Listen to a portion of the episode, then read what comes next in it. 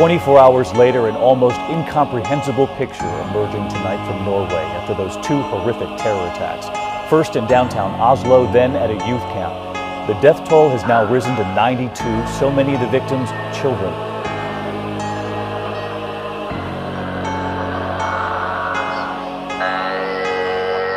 Im Namen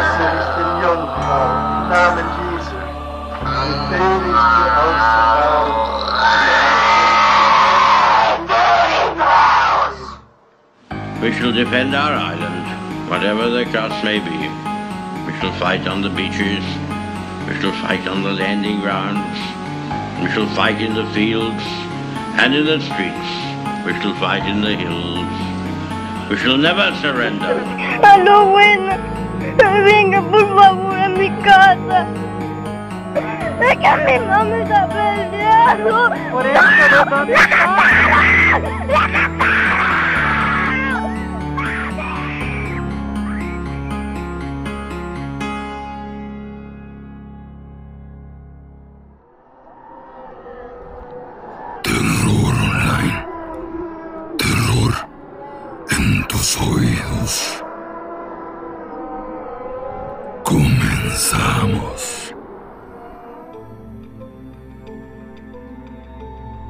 buenas noches.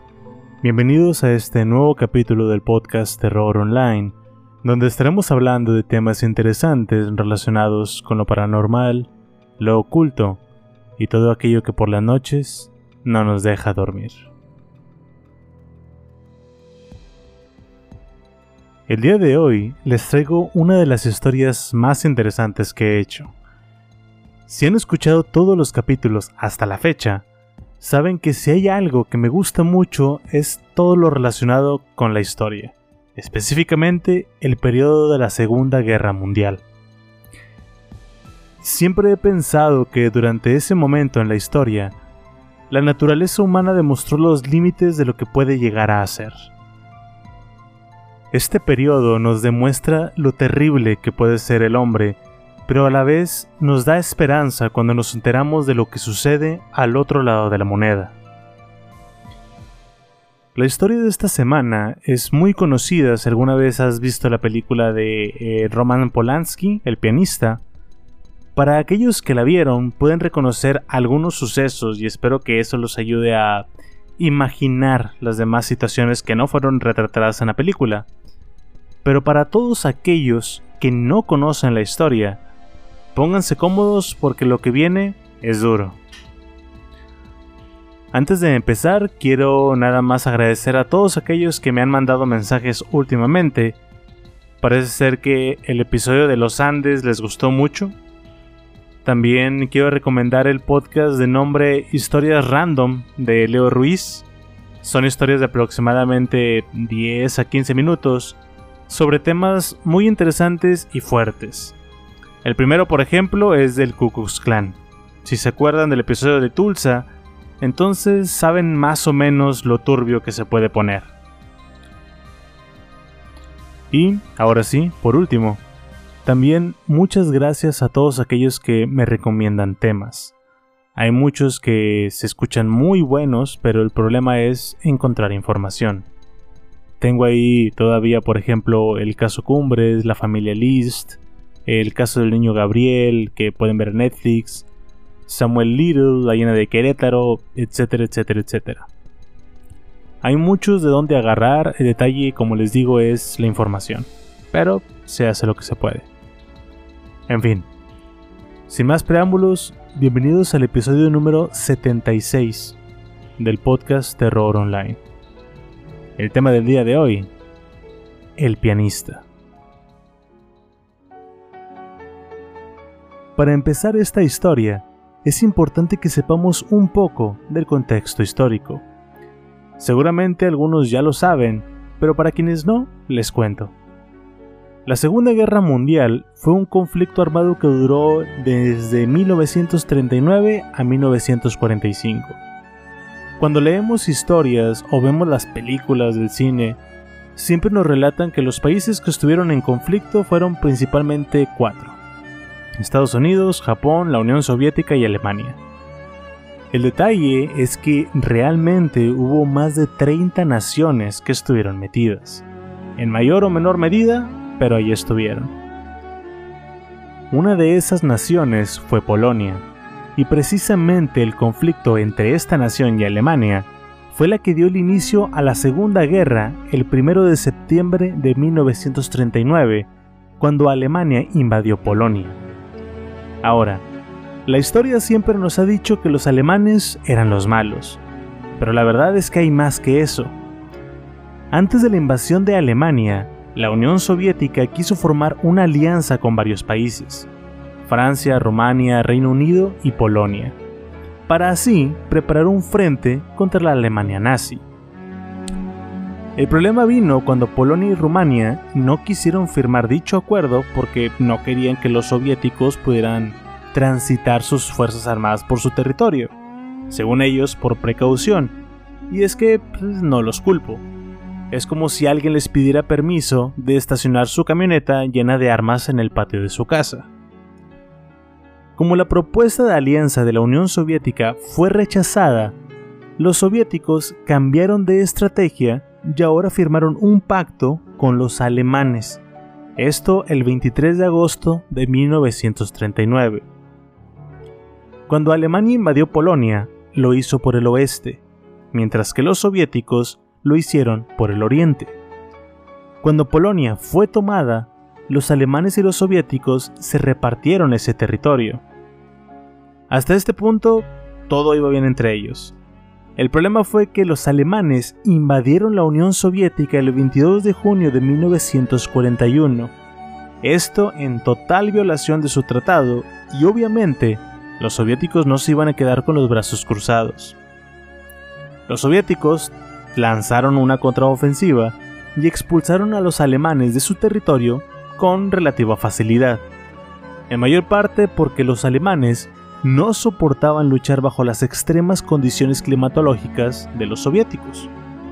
Esto fue el 6 de diciembre y un día después, el 7 de diciembre de 1941, Japón uno de los aliados de los alemanes, bombardeó la base naval de Pearl Harbor. Y así fue como Estados Unidos entró al conflicto. Esto es, nada más para que estén conscientes del hecho de que todo este conflicto ya tenía tiempo mucho antes de que los estadounidenses fueron actores activos en todo esto. En fin, después de la invasión a Polonia, los alemanes comenzaron a mandar a todos los judíos polacos a un gueto. Si no conocen el término de gueto, es simplemente un lugar de vivienda para todos aquellos que comparten alguna etnia o religión. En este caso, todos los judíos de Polonia, y con el tiempo, los judíos de todos los alrededores. Nuestra historia empieza precisamente después de que todos los judíos de Polonia fueran llevados al gueto y que éste cerrara sus puertas en noviembre de 1940. Ahora, nuestro protagonista, pianista de profesión, tiene un nombre muy difícil de pronunciar. Blaslaw Spielmann, pero la mayoría se refería a él como Vladek. Para ese entonces, la familia de Vladek ya había vendido casi todo lo que tenían en su posesión, incluida la joya familiar, el piano. El día común de Vladek empezaba muy temprano por la mañana. Trabajaba en un café llamado Novoseshna. Para llegar ahí tenía que atravesar un laberinto de callejones hasta salir a la pared del gueto. En esas tempranas horas de la mañana, Vladek podía ver a todos aquellos que se dedicaban a contrabandear mercancía dentro del gueto. Caminaba por el muro a su izquierda y a su derecha se podían ver a los judíos escondidos en los callejones esperando una señal del otro lado del muro. Cuando se lograba escuchar una carreta, el galope de los caballos o un silbido, los judíos del gueto se preparaban para recoger todos los paquetes y bolsas que eran lanzadas desde el otro lado. Si se imaginan que el muro que rodeaba el gueto era por todos lados una estructura alta, pues no. De hecho, tenía pequeñas aberturas a nivel del suelo por donde corrían pequeños riachuelos desde las partes áreas de la ciudad. Los niños usaban estos espacios para también contrabandear mercancía. Un día que Vlade caminaba por la ciudad, logró ver cómo un niño estaba terminando de cruzar al lado del gueto. Ya había lanzado la bolsa y la mitad de su cuerpo ya estaba de este lado. Pero de pronto el niño comenzó a gritar. Vladek escuchó cómo un alemán gritaba desde el otro lado y también reconoció el sonido de las macanas que usaban los soldados y ésta golpeando la espalda del niño. Inmediatamente corrió a ayudarlo. Lo tomó de sus brazos y jaló con todas sus fuerzas, mientras que los gritos del pequeño reflejaban su dolor y desesperación. Para el momento que finalmente lo pudo sacar del agujero, el niño ya había muerto. Su espina había sido totalmente destrozada. La mayoría de los paquetes o bolsas que los judíos conseguían del otro lado eran donaciones hechas por los polacos, pero no todo lo que entraba al gueto lo hacía de esta manera. Aquellos judíos con suficiente dinero sobornaban a los guardias alemanes quienes hacían de la vista gorda. Este contrabando consistía de comida, licor, tabaco de la mejor calidad, cosméticos, etc. Se podía ver todo esto porque en el café donde trabajaba Vladek tocando el piano, era visitado por los más ricos del gueto. No para escucharlo tocar, sino para hacer negocios. Nadie le ponía atención. Entre más fuerte tocaba, más fuerte hablaban los demás, casi compitiendo por opacar al otro. Trabajó aquí por un tiempo hasta que obtuvo un nuevo trabajo en otro café, un lugar visitado principalmente por los judíos intelectuales, es decir, doctores, músicos, líderes religiosos, etc.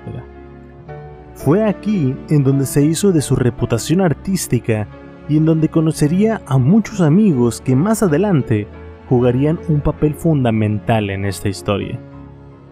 Después de cuatro meses trabajó en otro café, el más grande de todo el gueto, y a pesar de que siempre estaba lleno, las ganancias no eran suficientes para poder cumplir con las necesidades de su familia de seis.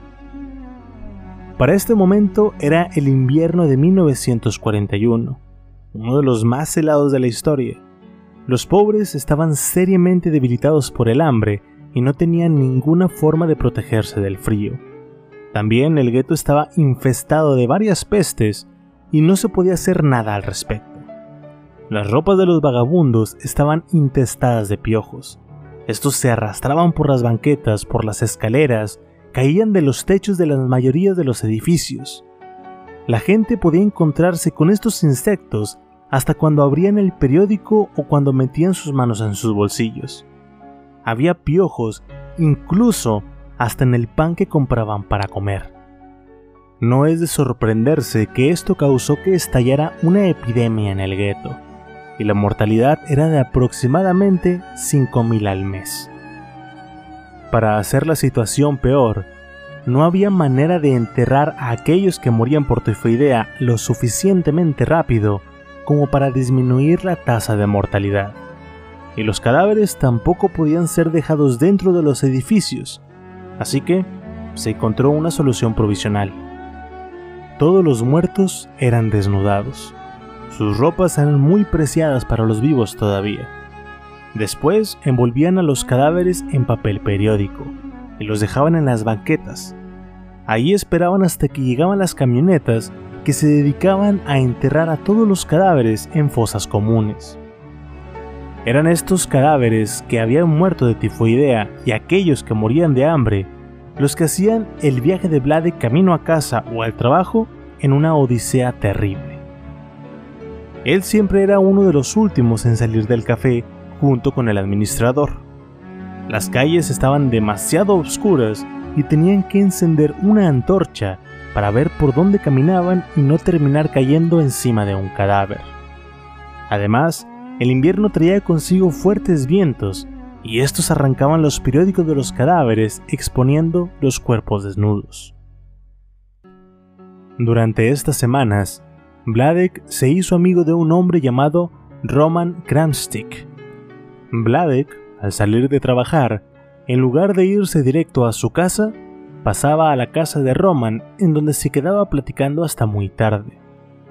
Cuando el toque de queda estaba a punto de llegar, las calles se vaciaban por completo y todos cerraban sus puertas con llave. Vladek y Roman podían ver desde el balcón a una mujer que todos los días caminaba con una sonrisa y le preguntaba a todo aquel que se le cruzara. Disculpe, ¿de casualidad ha visto a Isaac Sherman? Un hombre alto y bien parecido con una pequeña barba gris. Cuando alguien le respondía que no, la mujer lloraba en desilusión.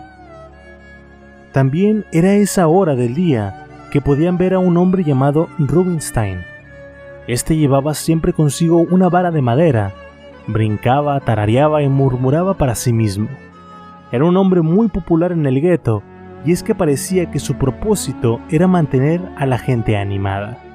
Se dedicaba a hacer bromas y a repartir pura buena vibra. Los alemanes incluso le encontraban gracioso y a veces le daban cigarros y unas cuantas monedas cuando escuchaban sus insultos. Después de todo, pensaban que era un hombre loco. Todo esto que les he contado era el día a día después de un año de la guerra. La vida había llegado a esa monotonía, pero obviamente no todo había sido así. El 31 de agosto de 1939, un día antes de la invasión de Polonia, todos en Varsovia estaban seguros de que la guerra con los alemanes era inevitable. Las personas sellaban habitaciones en sus casas y se conseguían máscaras de gas porque temían que fueran gaseados. Para este punto, el gueto aún no había sido creado. Vladek estaba viviendo con sus padres, sus hermanas y su hermano Henrik. Trabajaba todavía para la radio tocando el piano. Y ese día, el 31 de agosto, Vladek llegó cansado de su trabajo y se fue directo a la cama. Su sueño fue interrumpido horas más tarde por el ruido de explosiones. Cuando vio el reloj eran las 6 de la mañana.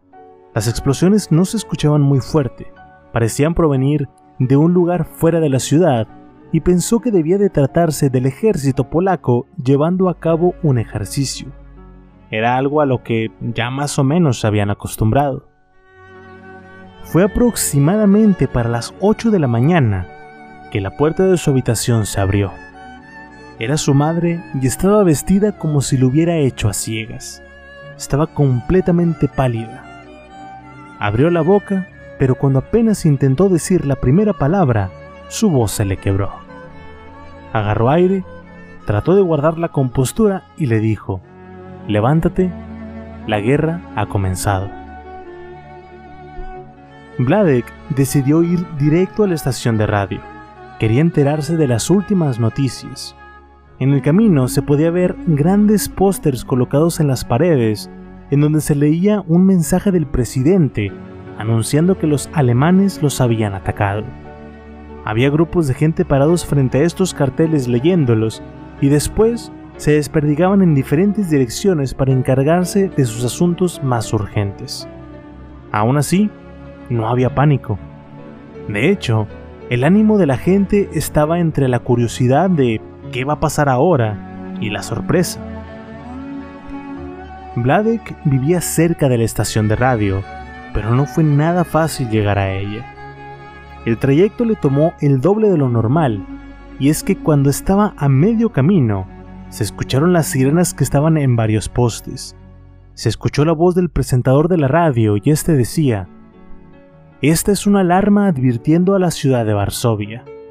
Estén alertas. Están en camino. Y después de esto comenzó a decir letras y una jerga de ejército que para muchos de los civiles les pareció un mensaje secreto. En realidad, estas letras y números eran los nombres de los aviones que estaban camino a Varsovia para bombardearla. Las calles se vaciaron rápidamente. Las mujeres se metieron a sus refugios y los hombres se quedaban en las puertas de sus casas tratando de demostrar su valentía y amenazando a los alemanes e invitándolos a atacarlos para así responder el fuego. Para el momento que Vladek llegó a la central de radio, la alarma ya había sonado una tercera vez. Nadie parecía saber más de lo que la alarma ya había comunicado. Un colega suyo, otro pianista, había llegado temprano y le dijo a Blade que ninguna alarma le iba a quitar el trabajo de ese día. Minutos más tarde, ambos, Vladek y el hombre, estaban cada quien en su piano. Las transmisiones de radio todavía se escuchaban en sus horarios habituales. Las calles se veían casi normales, había mucho tráfico, las tiendas estaban abiertas y el mismo gobernador hizo hincapié en que no hubiera acaparación de alimentos, que no habría necesidad. Las conversaciones entre los ciudadanos de Varsovia eran principalmente sobre la inevitable declaración de guerra de Francia y Gran Bretaña. La mayoría de los polacos estaban convencidos de que estos dos países entrarían a la guerra en cualquier momento, y varios pensaron que Estados Unidos también le declararía la guerra a Alemania. Finalmente, el 3 de septiembre, la predicción de Francia y Gran Bretaña se hizo realidad. Vladek aún estaba en casa cuando en la radio se comenzaron a transmitir comunicados del frente. No eran las noticias que esperaban. La caballería polaca había atacado Prusia Oriental y los aviones habían bombardeado objetos militares alemanes, pero aún así, el poder militar alemán era superior y estaba obligando al ejército polaco a retirarse de un lugar a otro. Nadie se lo podía creer. Y es que ¿Cómo podría ser posible que sucediera eso cuando toda la propaganda polaca les había dicho a sus ciudadanos que los aviones y tanques alemanes estaban hechos de cartón y que funcionaban con un combustible sintético que ni siquiera era apto para encendedores?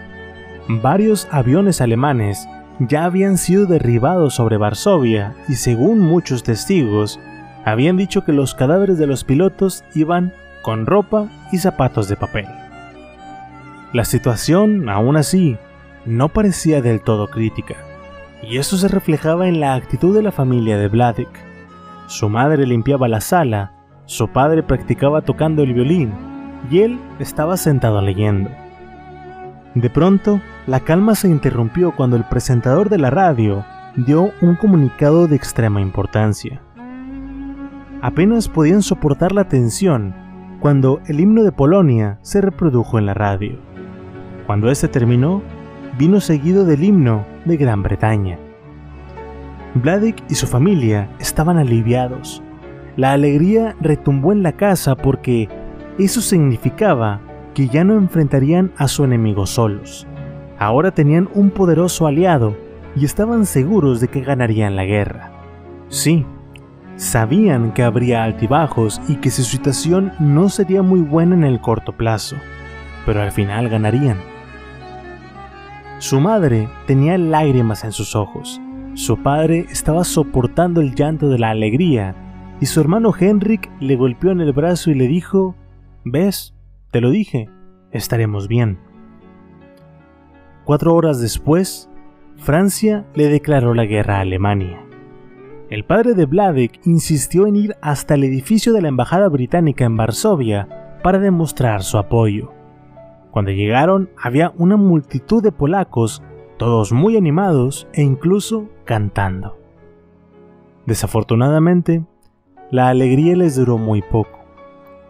El 7 de septiembre, justo antes del anochecer, hubo un fuerte golpeteo en la puerta de su casa. Su vecino, un doctor, estaba parado vistiendo botas altas del ejército, una chaqueta de caza, una gorra y mochila. Dijo tener prisa, pero que se sentía con la responsabilidad de hacerle saber que los alemanes estaban avanzando hacia Varsovia. Todo el gabinete del gobierno se había movido hacia Lublin y que todo aquel hombre que pudiera luchar que se dirigiera hacia el río Vístula, en donde se estaba preparando una línea de defensa. Al principio ninguno le creyó. Vladek decidió entonces buscar más información y fue a preguntarle a los demás vecinos. Henrik encendió la radio, pero solo había silencio. La estación estaba fuera del aire. Mientras, Vladek tocó en varias puertas, la mayoría estaban cerradas y en otras las mujeres estaban empacando las pertenencias de sus esposos o hermanos mientras lloraban, preparándose para lo peor. Según parece, el doctor tenía razón. Para las 8 de la noche, Vladek salió de la casa y vio que las calles estaban completamente irreconocibles. Las tiendas estaban cerradas, no había tranvías en las calles, solo autos y camiones completamente llenos de hombres que se dirigían hacia el río Vístula. Las calles, que normalmente estaban muy limpias, ahora estaban llenas de basura. También había soldados que estaban sentados en las banquetas. Estos venían directamente del frente de batalla y se podía ver que estaban exhaustos. Muchos los veían, pero se negaban a creer lo que su presencia ahí representaba. Los soldados estaban ahí porque sabían que no tenía sentido estar en el frente de la batalla. No lo valía. Así como iba gente, también había varios que venían de regreso. Y ninguno de ellos tenía buenas noticias. Vladek volteó hacia las sirenas, pensó que tal vez las habían quitado, pero no, ahí estaban, solo que se habían silenciado. Decidió entonces dirigirse a la estación de radio. Quería saber por qué ya no estaban haciendo más anuncios, pero cuando llegó, el edificio estaba completamente cerrado. ¿Qué se supone que tenían que hacer ahora? Al día siguiente por la tarde, el primer proyectil de alto calibre cayó en el patio de su vecino. Las ventanas, que habían sido cuidadosamente selladas con papel, fueron de las primeras en estallar en mil pedazos. En los siguientes días, la situación mejoró un poco. La ciudad fue declarada como fortaleza y se asignó un comandante polaco quien le pidió a los ciudadanos que se quedaran en donde estaban y que además se preparaban para defender Varsovia. Un contraataque por parte de las tropas polacas estaba organizando del otro lado del río, y mientras tanto, los ciudadanos tenían que contener la fuerza del enemigo en Varsovia hasta que los refuerzos polacos llegaran a liberarlos. Esa era la idea, pero cada hora se podían ver figuras plateadas en el cielo. Eran los bombarderos alemanes que estaban intentando bombardear Polonia. Lo único que los detenía de un ataque completo era la artillería antiaérea que aún defendía la ciudad. Las ambulancias siempre andaban conduciendo por las calles y cuando ya no hubo más, fueron complementados incluso con carretas tiradas por caballos. Llevaban los muertos y heridos que sacaban de las ruinas. Y aún así, con tanta muerte en la ciudad, la moral y el entusiasmo de los ciudadanos incrementaba con cada hora que pasaba. Y es que ya tenían un propósito, el defenderse. Ya no dependían de la suerte, ahora eran apoyados por un ejército, tenían armas, munición, un comandante que les ordenó que cavaran trincheras para prevenir el avance de los tanques alemanes. Vladek estuvo ahí, cavando, pero solo pudo resistir dos días. Era un músico después de todo, no estaba acostumbrado al trabajo pesado, así que cuando escuchó que la estación de radio volvería a transmitir, prefirió presentarse ante el nuevo director de la radio, un hombre llamado Edmund Rudnicki. A diferencia del gabinete del gobierno y otros trabajadores de la estación, Rudnicki no escapó de la ciudad. En cambio, reunió a todos sus colegas y reabrieron la estación. Vladek pensó que sería más útil allí, lo cual era cierto. La música que tocaba, como solista o acompañante, era transmitida a toda la ciudad y levantaba los ánimos de aquellos que habían preferido quedarse. Sin duda, fue necesario levantar los ánimos porque, al mismo tiempo, la situación en la ciudad comenzó a deteriorarse. La artillería alemana comenzó a bombardear Varsovia de nuevo, primero los suburbios, luego el centro de la ciudad. Cada vez más y más edificios terminaban convirtiendo sus ventanas en grandes hoyos en la pared. Durante las noches, el cielo era rojo por el brillo de las balas, el aire se olía quemado y lo peor, las provisiones de comida se estaban agotando.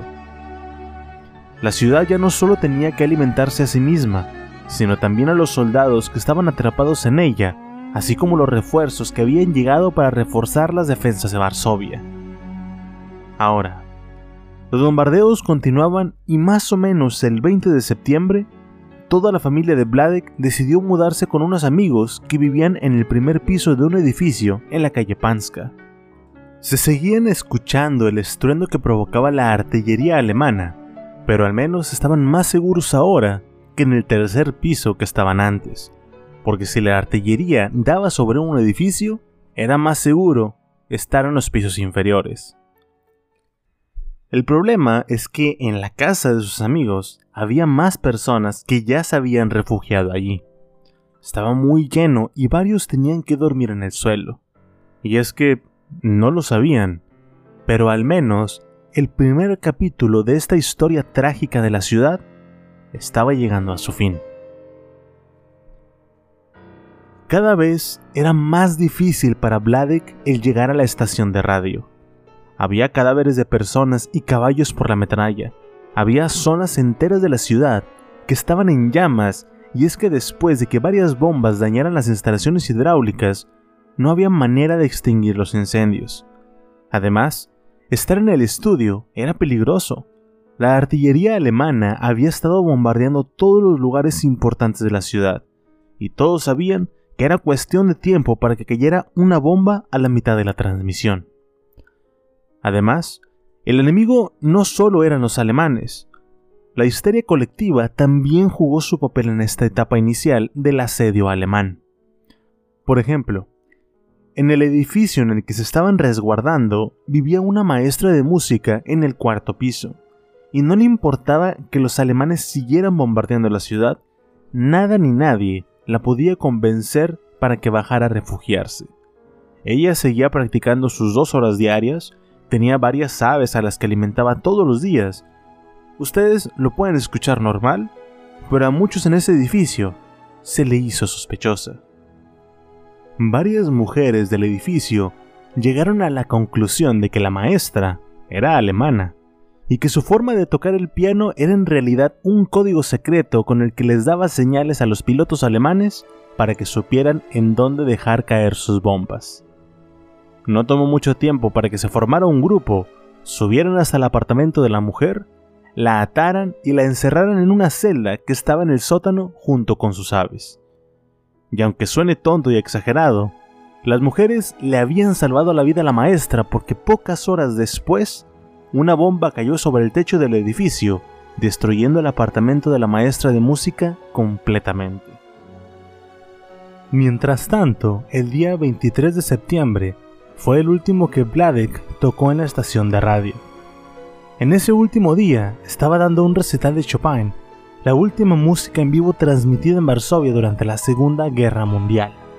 La artillería llovió cerca de la estación mientras estaba tocando y los edificios de alrededor comenzaron a quemarse.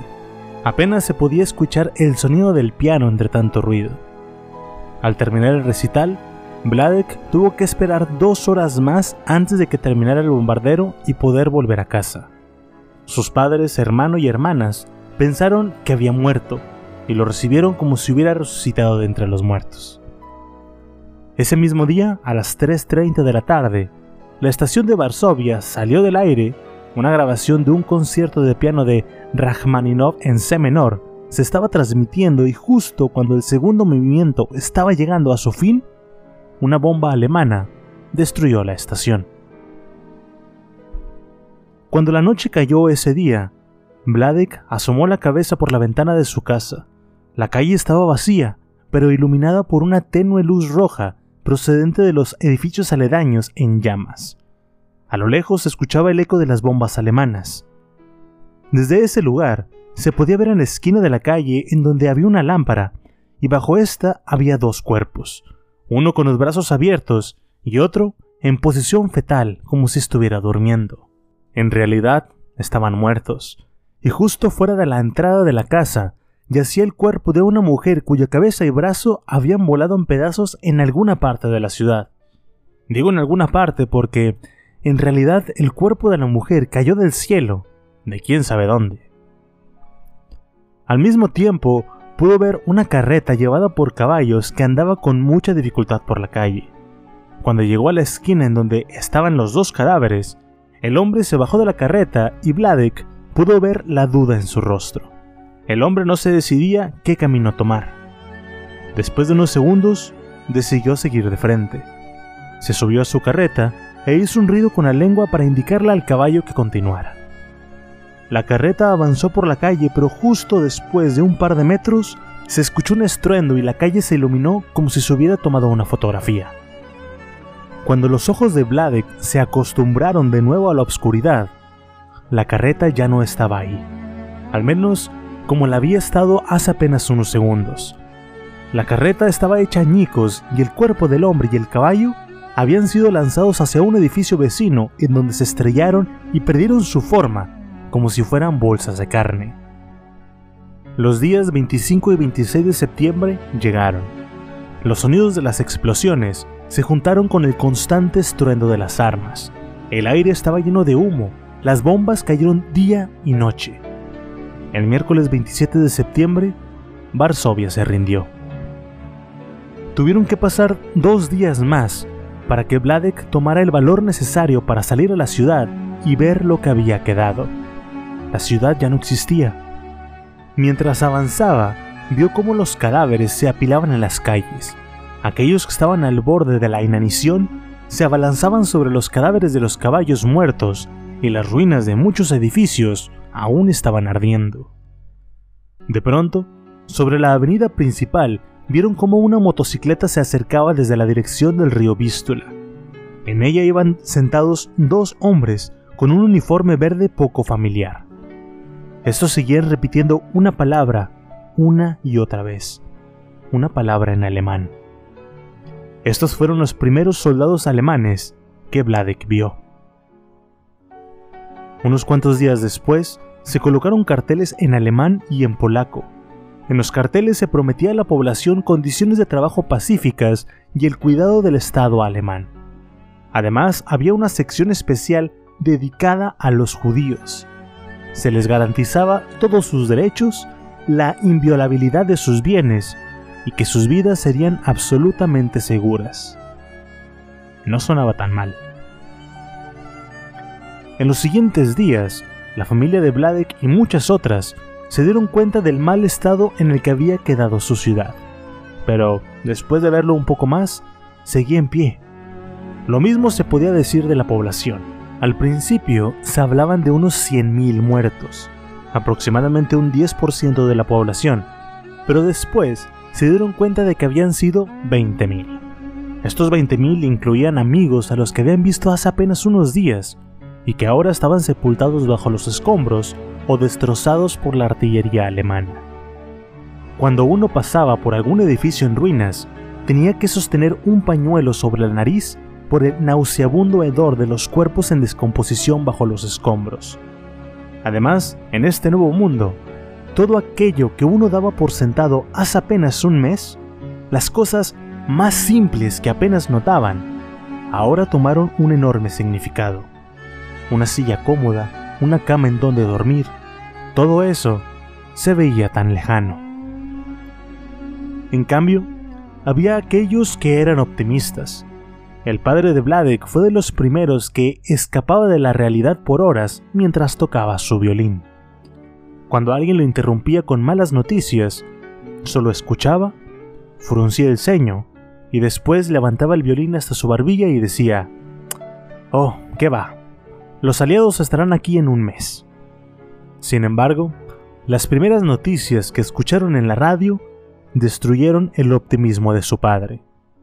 Los franceses no tenían ninguna intención de ayudar ni Gran Bretaña planeaba desembarcar en las costas alemanas. También comenzaron a transitar por la ciudad coches alemanes. Cuando estos veían a un judío, las puertas del coche se abrían y se lo llevaban. Aquellos que regresaron describieron lo que fueron los primeros casos de maltrato. La situación no estaba tan mal todavía. El abuso físico se limitaba a bofetadas, puñetazos, a veces patadas. Pero debido a que era algo nuevo, por decirlo de alguna manera, las víctimas estaban sumamente indignadas.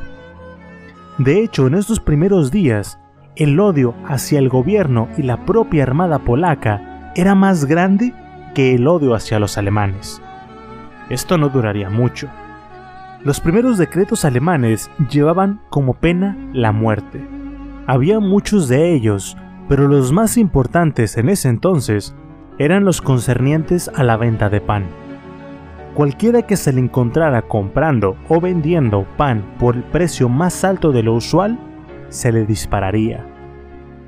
Al principio todos obedecieron, pero con el paso de los días, la gente comenzó a comprar y vender pan. Nunca se castigó a nadie por este delito, entre comillas, en los cinco años que duró la ocupación. Si no, se hubieran llevado a cabo millones de sentencias de muerte por esto. Sin embargo, este decreto que nadie tomó en cuenta les enseñó algo de vital importancia a todos los judíos polacos. Lo que debían de temer no eran los decretos. El verdadero peligro era aquel que venía sin previo aviso. Pronto se publicaron otros decretos más que se aplicaban exclusivamente a ellos. Una familia judía no podía mantener más de 2.000 sloti en casa.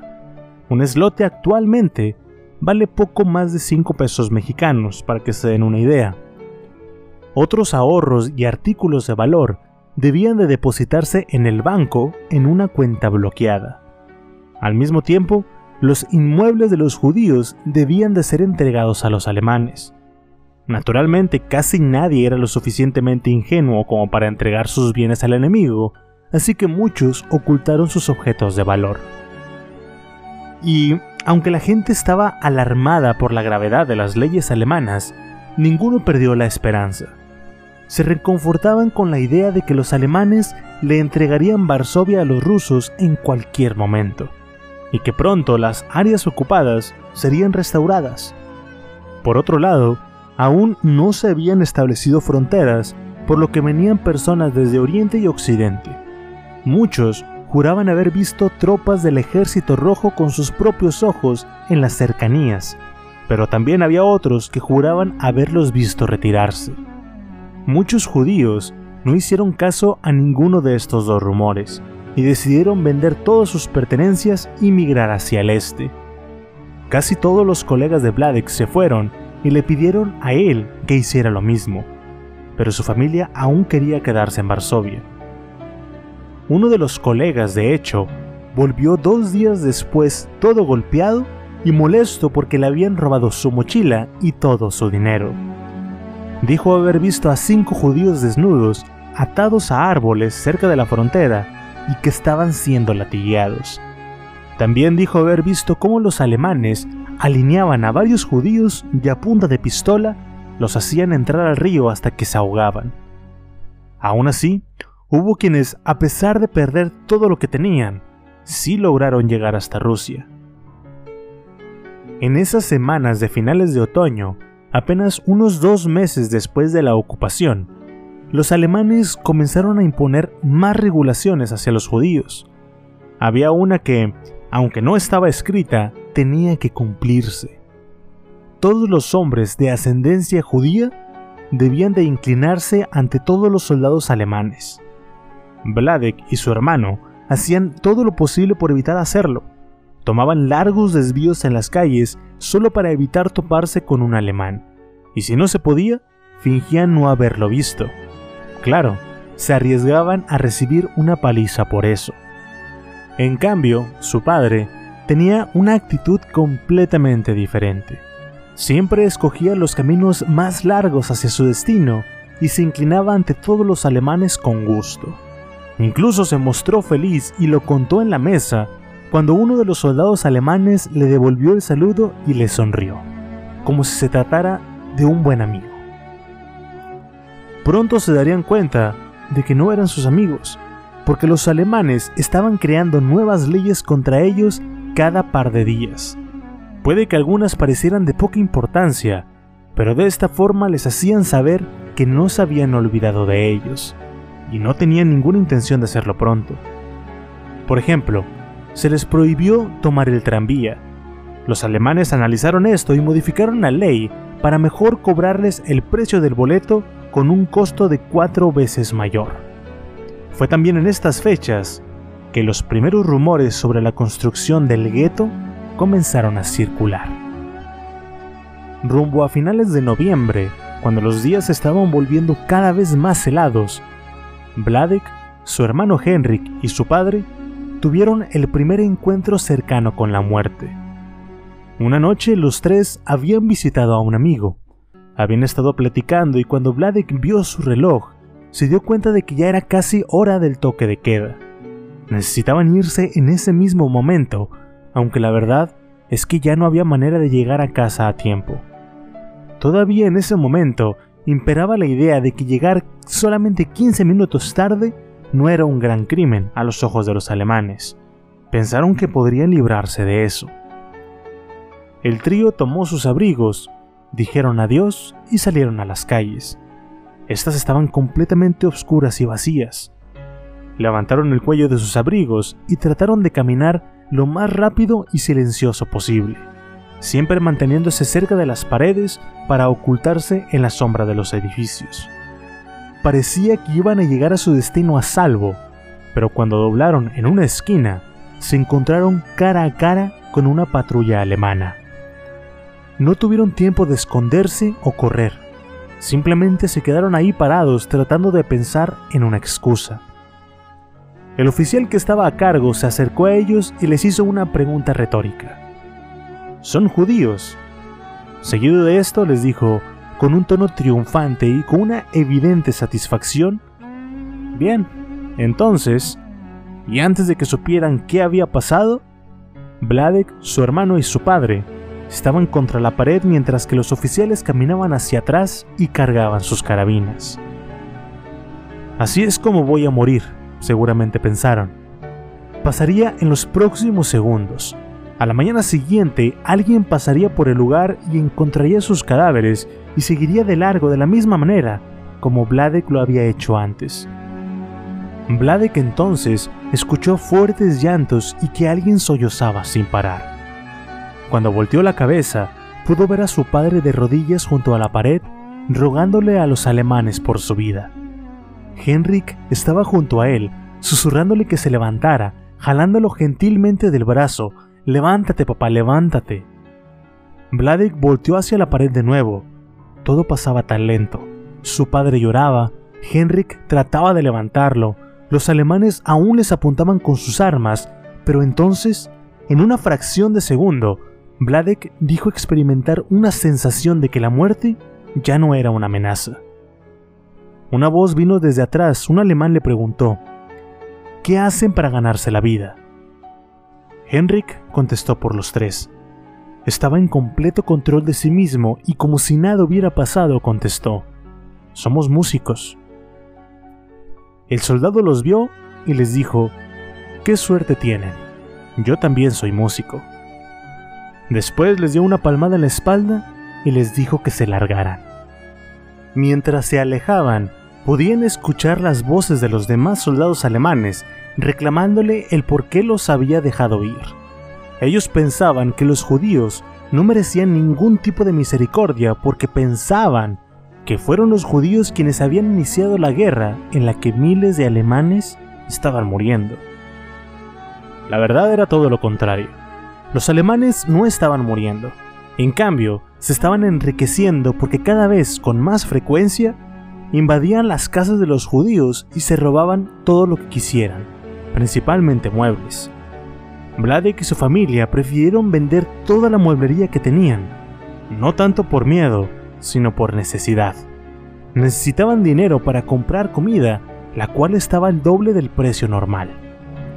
Regina, la hermana de Vladek, intentó hacerla de revendedora, pero su profesión como abogada le hacía tener un fuerte sentido de honestidad y responsabilidad.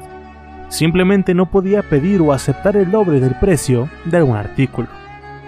De esta manera, mejor se puso a dar tutorías. Sus padres comenzaron a dar clase de música y Henrik de inglés. En la segunda mitad del mes de noviembre, sin dar previo aviso, los alemanes comenzaron a bloquear las calles laterales con alambre de púas. Y a finales del mes hubo un anuncio que nadie podía creer al principio. Todos los judíos tenían que, desde el primero al 5 de diciembre, hacerse de una banda blanca con una estrella de David bordada en color azul. De esta manera, todos los judíos ahora serían públicamente unos marginados.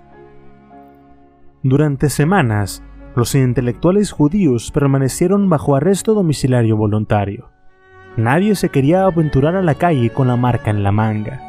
Y si de plano no había manera de evitar salir, entonces trataban de pasar desapercibidos, caminando con los ojos hacia el suelo. Después de esto vino el mal tiempo de invierno. Las heladas duraban semanas y las temperaturas de Polonia bajaron más allá de lo que muchos podían recordar. Durante lo peor de ese invierno, solo un número de los judíos evacuados del oeste llegaban a Varsovia. Sí, solo algunos porque habían sido cargados en camiones de ganado en sus lugares de origen. Los camiones estaban sellados y las personas dentro eran enviadas sin comida, agua o cualquier medio para mantenerse calientes. Estos viajes tomaban días y solo cuando llegaban a su destino abrían la parte trasera del vehículo. Muchas veces solo la mitad de los pasajeros llegaban vivos. Los demás permanecían sentados en su lugar, completamente congelados. Parecía que las cosas no podrían ponerse peor, pero eso era solo desde la perspectiva judía. Los alemanes pensaban lo contrario pues desde enero a febrero de 1940 emitieron nuevos decretos. El primero de ellos anunciaba que los judíos debían de realizar dos años de trabajo forzoso en campos de concentración, en donde recibirían, y esto es entre comillas, educación social apropiada. Esto para curarlos de ser parásitos en el sano organismo del pueblo ario. Todos los hombres, de 12 a 60 años y las mujeres de 14 a 45 tendrían que presentarse. El segundo decreto estableció un método para registrarlos y llevarlos lejos. Para ahorrarse toda esa logística, los alemanes no pensaban hacer el trabajo. En cambio, se lo delegaron al Consejo Judío, que se encargaba de todo lo referente a la administración de la comunidad.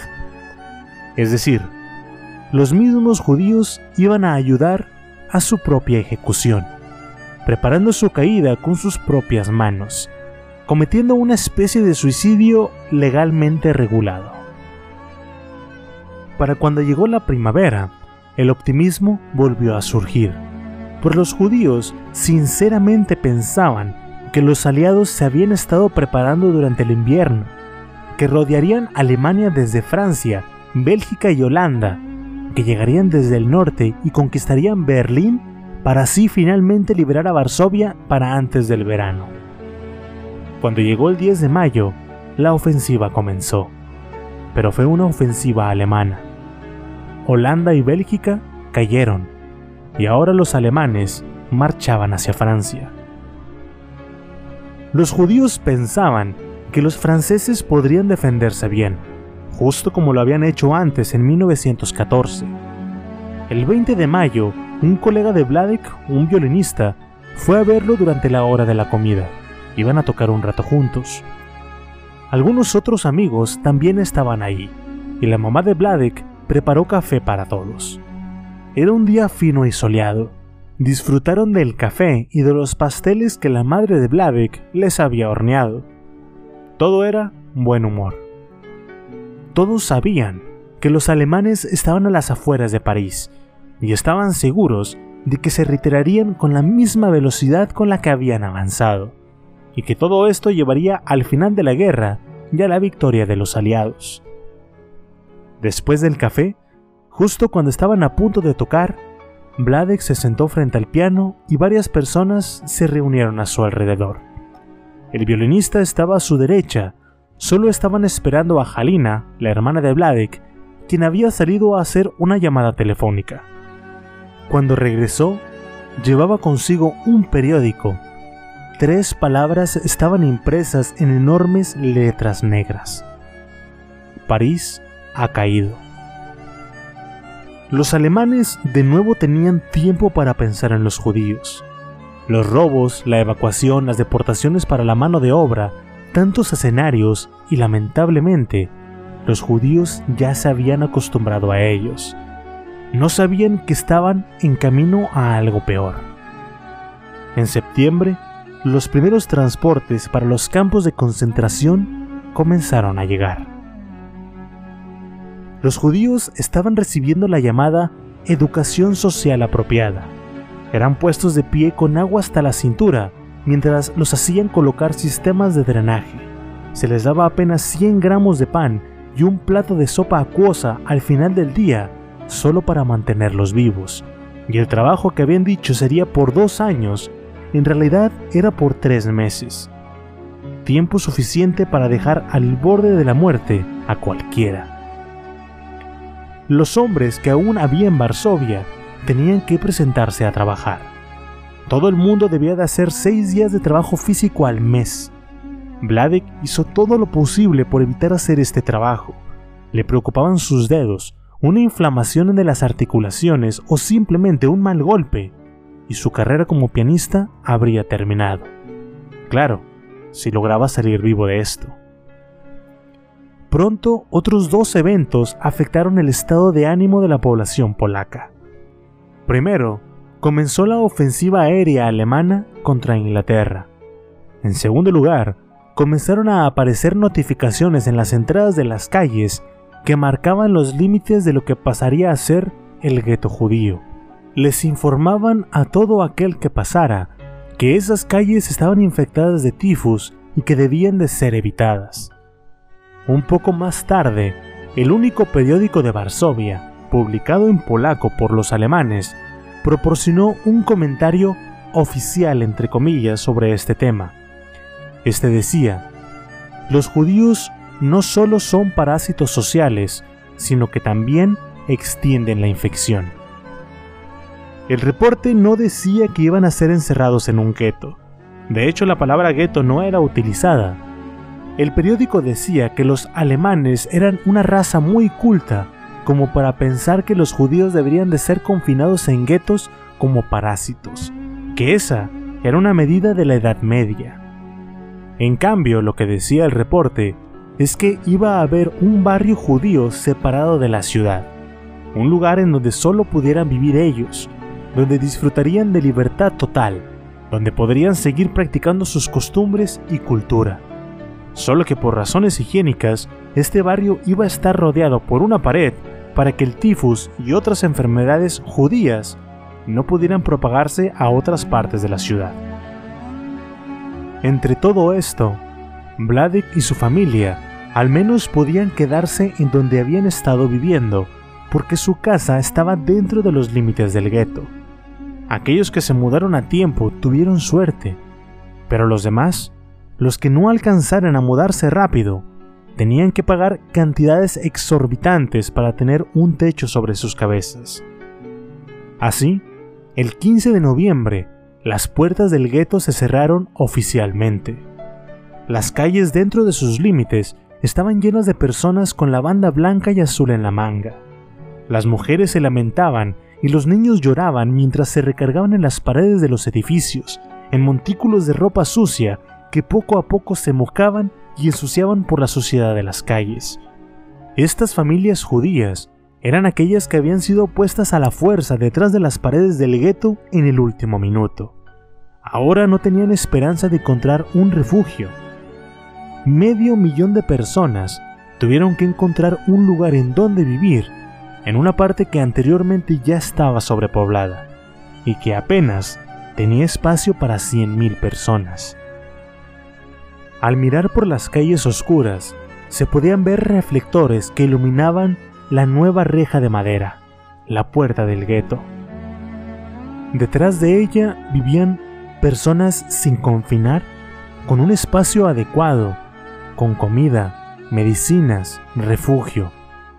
Más allá de esa puerta vivían personas libres, pero ahora ningún judío podía cruzarla. Eso es todo por el día de hoy. De nuevo, mi nombre es Alex Deschain y los invito a darle follow a este podcast y a la página de Facebook, Instagram y Twitter con el mismo nombre, Terror Online donde estaré publicando imágenes relacionadas con el podcast del día de hoy. Si ya le dieron like y follow, se los agradezco muchísimo. Espero que les haya gustado, que se sientan incómodos en la oscuridad de su habitación y que al dormir, este podcast les provoque pesadillas. Hasta luego.